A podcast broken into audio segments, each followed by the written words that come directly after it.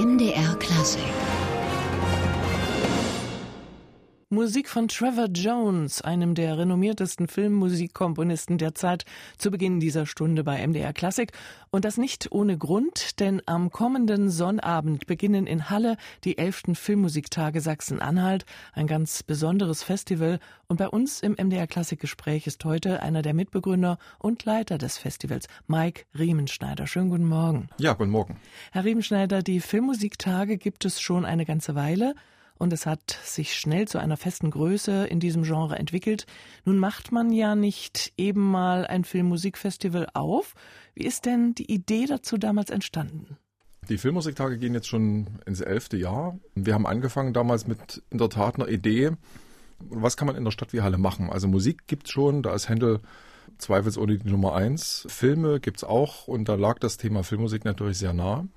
Und wir haben uns dann ja, Ende 2007 mal darüber unterhalten und dann versucht, das Thema anzugehen und haben das in der Tat auch mit Unterstützung der Staatskanzlei geschafft, mal einen ersten Aufschlag zu wagen und ja, wir sind quasi dafür belohnt worden, dass wir auch in den darauffolgenden Jahren auch immer eine Unterstützung aus dem Land erfahren haben. Die Filmmusik ist ja ein ganz besonderes Genre, das andere mit einschließt, die ganz, ein ganz breites Spektrum bietet. Was ist es, was Sie daran begeistert? Ach, es gibt ganz viele äh, unterschiedliche Punkte. Also man muss sich nur mal einen Film ohne Musik angucken. Psycho fällt mir jetzt gerade ein. Also der ohne Musik funktioniert eigentlich gar nicht so wirklich. Und das ist halt das Bedeutende, dass man so viele Emotionen darüber vermitteln kann, wie es natürlich ein Bild auch kann, aber mit der Musik geht das noch viel, viel, viel tiefer und viel, viel mehr Emotionen. Es gibt ganz unterschiedliche Filme, entsprechend auch ganz unterschiedliche Filmmusik, zu Komödien, zum Musicalfilm, zum Thriller auch, den Sie schon erwähnen. Was bilden Sie denn alles ab bei den Filmmusiktagen?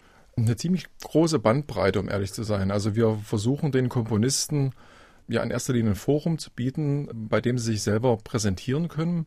Und da kommt es natürlich immer darauf an, welcher Komponist hat gerade in welcher Produktion gearbeitet.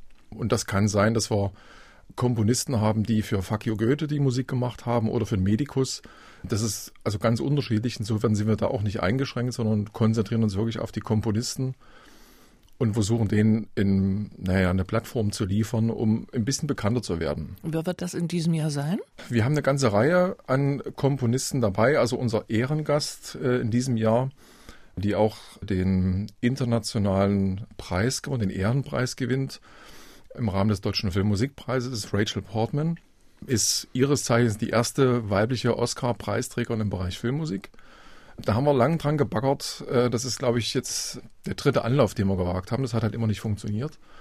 Und wir haben auch weitere äh, interessante Komponisten aus Deutschland, aber auch aus, äh, aus Hollywood dabei. Laurent Ekim ist ein Franzose eigentlich, der in Hollywood lebt, hat die Musik gemacht zu Krieg der Träume. Da werden wir reingucken. Ziemlich große Produktion. Ja, und da gibt es eine ganze Reihe andere noch. Wir gucken an, wie man das Thema Vermarktung und PR für Komponisten stärker herausarbeiten kann, auch mit äh, einem PR-Profi aus Los Angeles. Dann gibt es eine Komponistin, Christine Aufterhaar, auch ein treuer Gast bei den Filmmusiktagen, auch dieses Jahr Mitglied der Jury beim Deutschen Filmmusikpreis. Ja, gibt eine ganze Menge. Wir gucken rein in die Produktion äh, Gundermann. Äh, da wird äh, Jens Quandt da sein, der Musikproduzent. Und so ergibt sich das halt eins um das andere Mal. Was die, wir haben immer noch so einen wissenschaftlichen Part im Kongress, der auch immer sehr, sehr, sehr wichtig ist und der uns gegenüber anderen Partnern auch auszeichnet. Und da haben wir in diesem Jahr Hauke Egermann äh, dabei, äh, auch ein seines Zeichens ähm, ausgewiesener äh, Spezialist, ein Wissenschaftler, der in Großbritannien lehrt. Wir haben äh, Professor Lensing aus Dortmund wieder an Bord wo wir das Thema Sound und Emotionen nochmal genauer betrachten werden. Also es ist eine, wirklich eine ganze Bandbreite mit Kongressbestandteilen und auch Sachen, die sich natürlich am Ende auch im Konzert wiederfinden. Nun haben Sie gesagt, Herr Riebenschneider, wie wichtig die Musik für den Film ist. Und mit Rachel Portman haben Sie jemanden an Bord, der für den wirklich großen Orchesterscore steht. Welche Entwicklungen gibt es denn im Bereich Filmmusik? Es begann ja einst in der Stummfilmzeit mit Klavier oder Kinoorgel. Da gab es nur diese Musik. Wie ist denn daraus die heutige Gattung geworden?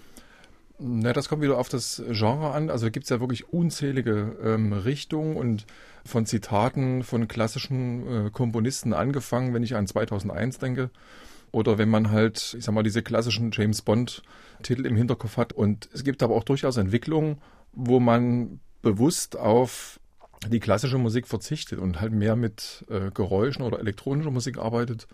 Gravity beispielsweise funktioniert fantastisch. Also den könnte ich mir auf eine andere Art gar nicht vorstellen. Äh, währenddessen, wenn man sowas sieht wie oder hört, wie der letzte Mohikaner, äh, Trevor Jones hat die Musik gemacht, der war letztes Jahr bei uns. Das ist, also das geht nur mit großem Orchester.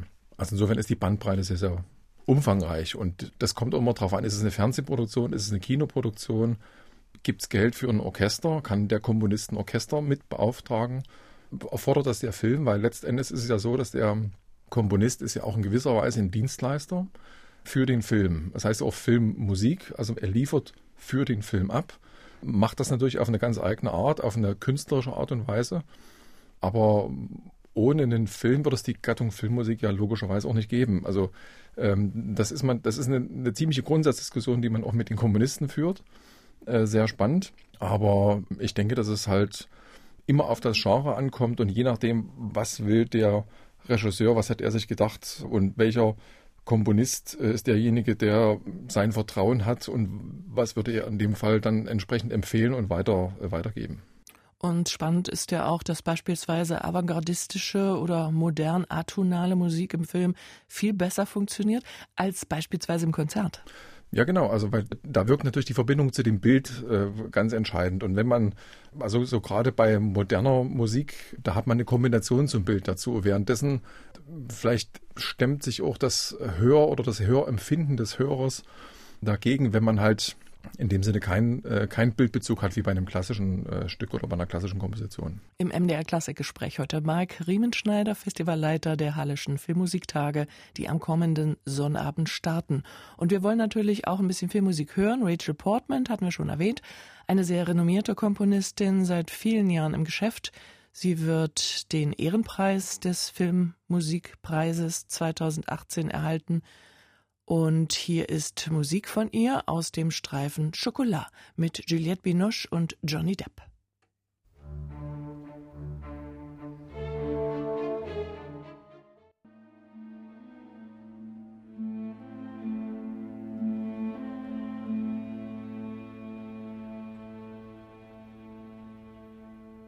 Filmmusik von Rachel Portman, der diesjährigen Ehrenpreisträgerin beim Deutschen Filmmusikpreis. Im MDR-Klassikgespräch heute Mike Riemenschneider, Festivalleiter der Hallischen Filmmusiktage, die am kommenden Sonnabend starten. Sie haben gesagt, Herr Riemenschneider, nicht nur Filmmusik, auch Fernsehproduktionen spielen eine Rolle. Da gibt es ja noch eine größere Auswahl. Dokumentationen zum Beispiel kommen auch nicht mehr ohne Musik aus. Was ist alles Filmmusik bei Ihnen, bei den Filmmusiktagen? Das ist eine sehr weite, sehr weite Fassung. Also wir haben das bewusst nicht eingeschränkt. Also das ist sowohl das, was man als auch als klassische Musik verkaufen kann. Wir haben beispielsweise mal bei einem Konzert äh, ein Violinkonzert von Korngold gespielt. Kann man auch als Filmmusik verkaufen.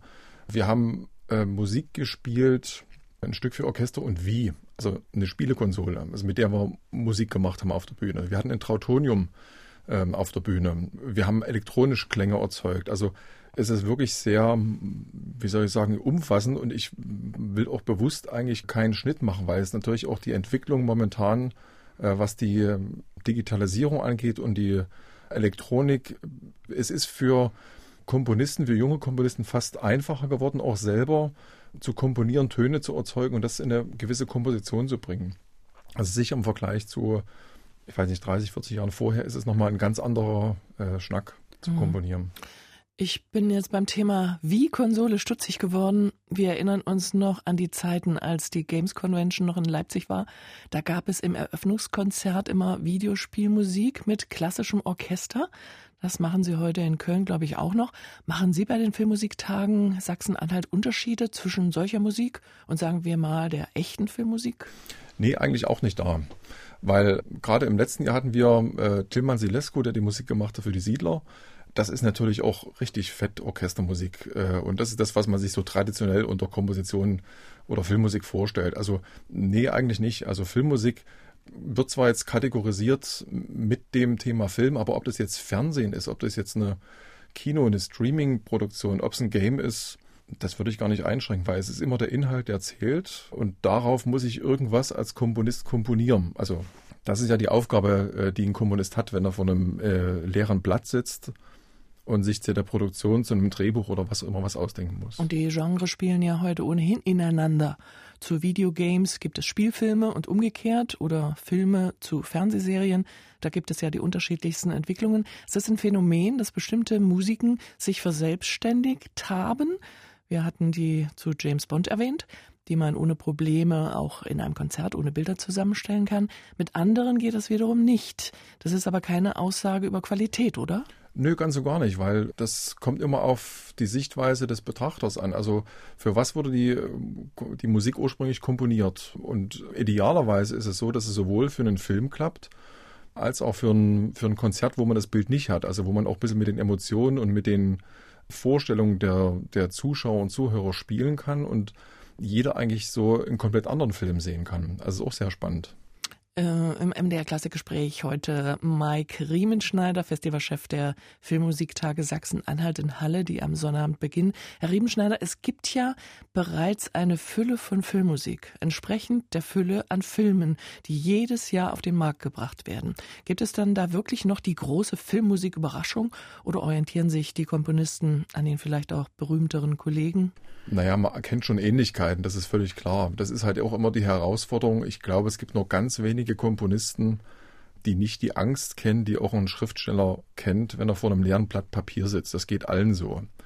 Oftmals ist es auch so, dass man äh, von der Produktion oder von einem Regisseur äh, einen sogenannten Temp-Track bekommt, also eine Beispielmusik.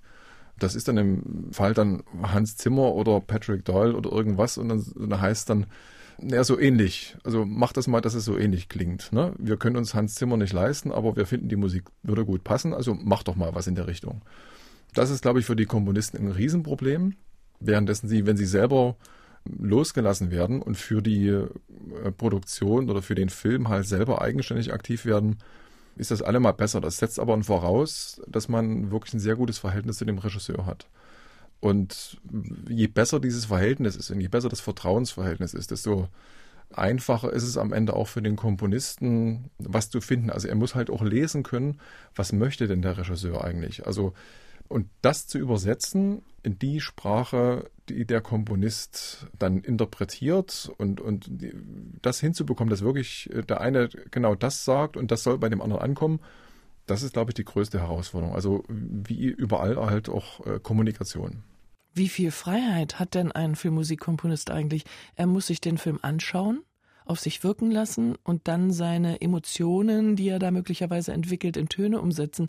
Ist das in etwa der Prozess? Genau, also es gibt ja auch unterschiedliche Arbeitsweisen. Also es gibt Komponisten, die fangen erst mit dem letzten Rohschnitt an, gucken sich den Film überhaupt nicht an. Also wenn ich an John Williams denke, der liest auch kein Drehbuch, der kriegt den fertigen Film und dann fängt er an zu komponieren. Äh, mit Bleistift übrigens noch, einer der wenigen, glaube ich. Äh, und es gibt Leute, die halt schon in der Drehbuchphase einsteigen und eigentlich im Drehbuchmoment schon anfangen zu komponieren. Das sagt jetzt nichts aus, was es für eine Qualität ist, kommt halt darauf an, was dem einen besser oder nicht so gut liegt. Nun beginnen Sie die Filmmusiktage 2018 mit einem Filmmusikball. Das ist eine Neuerung. Kann man mit Filmmusik einen Ball veranstalten, dazu tanzen? Definitiv ja. Also das sieht man am besten gerade bei Babylon Berlin. Wir haben jetzt auch nicht ganz zufällig das Thema gewählt. Äh, die goldenen Zwanziger ist das Thema für den ersten Filmmusikball.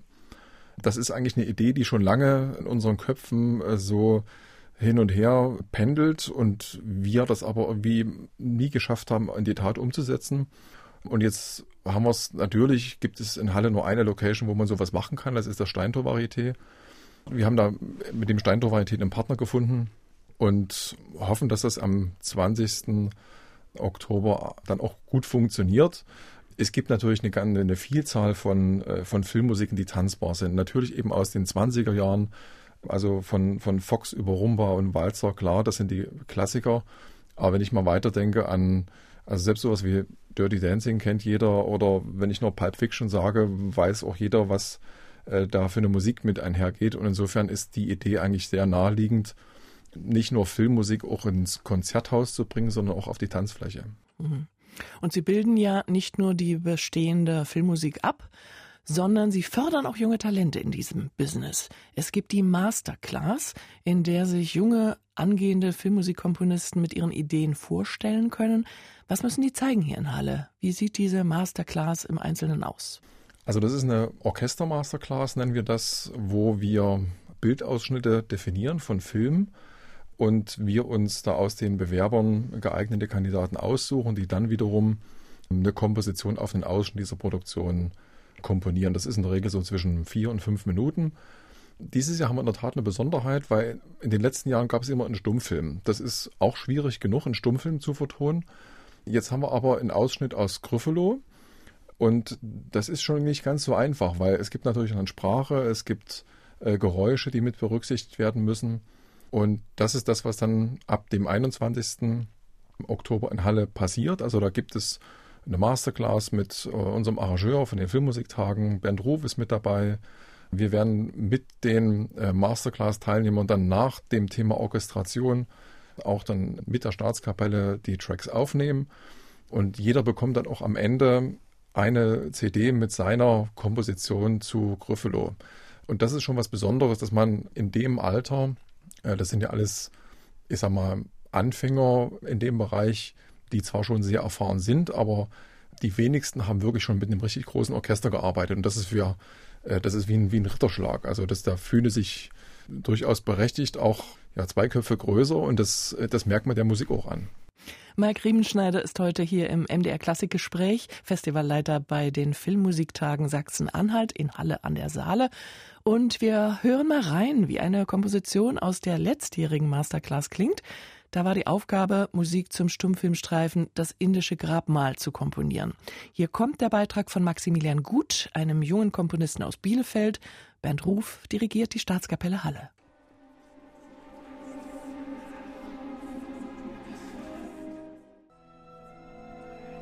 Musik aus der Masterclass 2018 der Filmmusiktage Sachsen-Anhalt. Das war eine Komposition von Maximilian Gut zum Stummfilmklassiker Das indische Grabmal. Bernd Ruf dirigierte hier die Staatskapelle Halle. Wir sind im MDR Klassikgespräch mit Marc Riemenschneider, Festivalleiter der Filmmusiktage, die am Sonnabend in ihre elfte Saison starten. Herr Riemenschneider, die Staatskapelle Halle haben wir gerade gehört. Sie ist sozusagen Ihr Hausorchester. Es gibt eine lange und enge Zusammenarbeit. Wie wichtig ist es für die Filmmusiktage, ein so großes und erfahrenes Orchester an der Seite zu haben? Also sehr wichtig. Also die Staatskapelle Halle und auch Bernd Ruf sind quasi eigentlich noch mit die äh, Gründungsväter, wenn man so möchte, was den Konzertbereich betrifft. Und die gehören eigentlich auch zum Inventar. Ähm, am Anfang war es ein bisschen schwierig, äh, das Thema Filmmusik zu besetzen.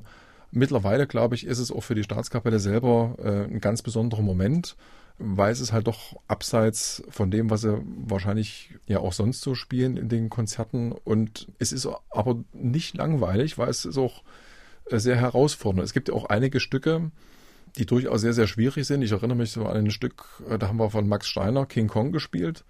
Das war das letzte Stück vor der Pause. Und die hat man dann wirklich gebraucht. Also das ist echt anstrengend und da sind wir auch wirklich froh, dass wir mit der Staatskapelle so einen Partner haben, die das jedes Jahr mit uns wuppen und die damals äh, auch den Mut gehabt hatten, wirklich dieses Experiment mit uns zu wagen. Neben der Masterclass, die ein wichtiger Punkt des Festivals ist, wird es auch einen Fachkongress geben bei den Filmmusiktagen. Worüber tauscht man sich da aus? Der Fachkongress ist eigentlich äh, eine Mischung, wo wir Wissenschaft und Praxis, also Theorie und Praxis zusammen eine gute Gemengelage, um zu netzwerken für die Komponisten. Es ist eine gute Veranstaltung für Nachwuchskomponisten, äh, um mit äh, Experten auf verschiedenen Ebenen in Berührung und ins Gespräch zu kommen.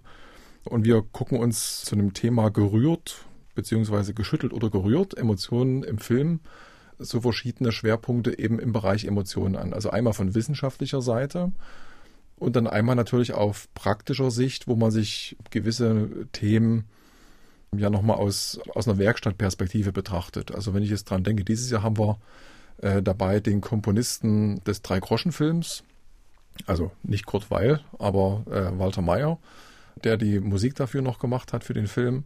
Das ist insofern spannend, weil ja die Musik bei so einem Film wie, also Brecht und Weil, dieses Verhältnis ist schon sehr besonders. Und wie sich da ein Komponist ranwagt äh, und das umzusetzen, ähm, das ist, glaube ich, schon eine große Herausforderung. Und da freue ich mich ganz besonders, dass wir da wirklich nochmal in die Tiefe gehen können und äh, in dieses Projekt auch eingehen können. Und wenn Sie sagen, die Emotionen und die Musik werden wissenschaftlich beleuchtet, wer bestreitet denn diesen Teil? Mit welchen Instituten arbeiten Sie da zusammen? Wir haben natürlich auch mit der, mit der Uni in Halle einen sehr, äh, ja auch eigentlich einen langjährigen Partner seit Beginn an. Georg Maas äh, ist da unser Spiritus Rector, wenn man so möchte, und der wissenschaftliche Berater und wird genau das auch unter diesem Aspekt äh, entsprechend betreuen und ist auch Garant dafür, dass wir halt auch auf dem wissenschaftlichen Gebiet ja eine Weiterentwicklung führen. Ne? Also es ist oft so, dass auch in den Studiengängen von den Filmhochschulen oder äh, bei Schwerpunkten zum Thema Filmkomposition oder Komposition allgemein viele Dinge unter den Tisch fallen.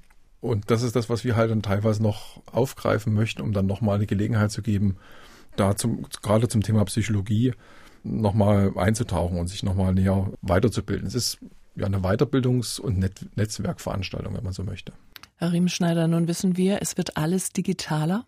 Auch das Kino, selbst die klassischen Lichtspielhäuser sind mittlerweile durchdigitalisiert. Selbst die Leinwände sind mittlerweile selbstleuchtende LEDs, wie beim Fernseher. Auf der anderen Seite wandert Kino zu Streamingdiensten ab, wird teilweise dort sogar produziert. Was glauben Sie, wie wird die Entwicklung der Filmmusik sein in den nächsten Jahren, gerade auch unter dem Gesichtspunkt digitaler Tendenzen? Also ich denke, das Kino wird auch immer noch eine, eine Daseinsberechtigung finden und eine berechtigte Daseinsberechtigung finden. Es wird da für meine Begriffe auch das Thema Filmmusik auch aus den Kinos nicht verschwinden. Also man überlegt ja auch, es gibt ja auch gerade mit Dolby Atmos eine Weiterentwicklung, was den Sound angeht. Ähm, vielleicht gibt es eine stärkere Verschmelzung zwischen Sound und Musik. Das kann man ja auch heute schon äh, fast kaum noch trennen. Also denken Sie an die Drone-Sounds, Clint Mansell. Es gibt da viele, viele Beispiele dafür, äh, wo man diese Trennung zwischen äh, Sound und Musik gar nicht mehr herstellen kann. Bei den Streaming-Diensten, da kommt es immer drauf an. Natürlich spielt da auch die ähm, Musik eine Rolle. Da habe ich festgestellt, auch bei Serien wie Dark zum Beispiel. Also das ist eher doch Musik und Soundlastig. Also da findet man eher weniger äh, so diese klassischen Kompositionen. Am Ende ist es wie überall, das ist eine Auswertungsform. Also es geht immer um den Content, um den Inhalt. Also ob ich das dann letzten Endes für ein Kino oder für einen TV-Bereich mache, ist zum einen abhängig vom Inhalt und zum zweiten abhängig vom Budget. Herr Riemenschneider, Sie machen ja bei den Filmmusiktagen in den Konzerten Folgendes. Sie setzen die Filmmusikkompositionen, die eigentlich mit dem Bild gekoppelt sind, in einen anderen Kontext, nämlich in den des klassischen Konzerts, das das Publikum live erlebt. Was ist das für ein Publikum, was da kommt? Das klassische Konzertpublikum, der Staatskapelle beispielsweise, oder eher die Kinogänger? Also ein sehr traditionelles und treues Publikum. Also wir haben Leute, die waren schon beim ersten Konzert dabei. Äh, wir hatten Gäste, die waren noch nie in der Oper und sind zu den Filmmusiktagen das erste Mal in der Oper gewesen. Das verwundert mich natürlich ein bisschen, aber wenn wir damit helfen können, dass wir auch ein junges Publikum näher an eine klassische Musik ranbringen, dann haben wir, glaube ich, unsere Aufgabe erfüllt. Und ansonsten ist es ähm, jung und alt gemischt. Man merkt natürlich, gerade wenn man, wenn ich jetzt zurückdenke, wir hatten 2015 Martin Böttcher zu Gast, äh, den Komponist der Winnetou-Melodien. Äh, das ist natürlich was, das funktioniert in so einem Konzertsaal ganz wunderbar. Also man hat dann dieses Bild im Hinterkopf von Winnetou und Old Shatterhand und die Prärie, aber das klappt auch wunderbar im, im Konzertsaal. Dann wünschen wir Ihnen, dass dieses Publikum auch in diesem Jahr reichlich erscheint. Wir waren hier bei MDR Klassik im Gespräch mit Mike Riemenschneider, Festivalleiter bei den Filmmusiktagen Sachsen-Anhalt, die am Sonnabend beginnen mit dem Filmmusikball im Steintor Varieté. Morgen ist hier bei MDR Klassik dann Hans Rothmann zu Gast, der Intendant des Impulsfestivals. Und an dieser Stelle noch der Hinweis, dass die MDR Klassik Gespräche auch im Internet auf unserer Homepage mdrklassik.de Radio nachzuhören sind. Und hier kommt nochmal der Altmeister der Filmmusik, die Legende für viele Filmmusikfreunde schlechthin, John Williams. Das London Symphony Orchestra spielt aus Williams Musik zu Schindlers Liste.